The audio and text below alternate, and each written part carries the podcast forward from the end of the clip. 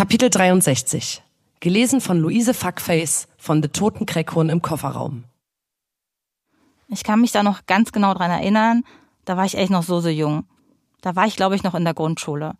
Wir hatten da so einen kleinen Freundeskreis, weil wir viele Kinder auf der Straße waren, auf der ich gewohnt habe. Und in dem Freundeskreis waren viele Jungs. Die waren auch so ein, zwei Jahrgänge über mir. Ich weiß noch genau, dass wir da so rumgerannt sind, wie es Kinder halt so machen. Wir haben Fang gespielt oder so.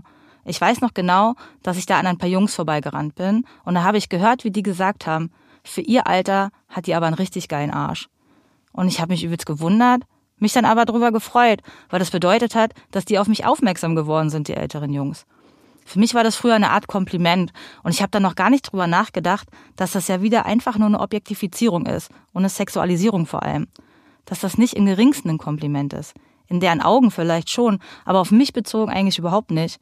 Und ich bin da gerade dran erinnert worden, weil das so allgegenwärtig ist im eigenen Leben. Man wird so früh mit sowas konfrontiert und nimmt das dann auch noch als Kompliment oder als was Positives wahr. Dabei ist es einfach nur ein Abbild davon, was eigentlich die ganze Zeit schief läuft.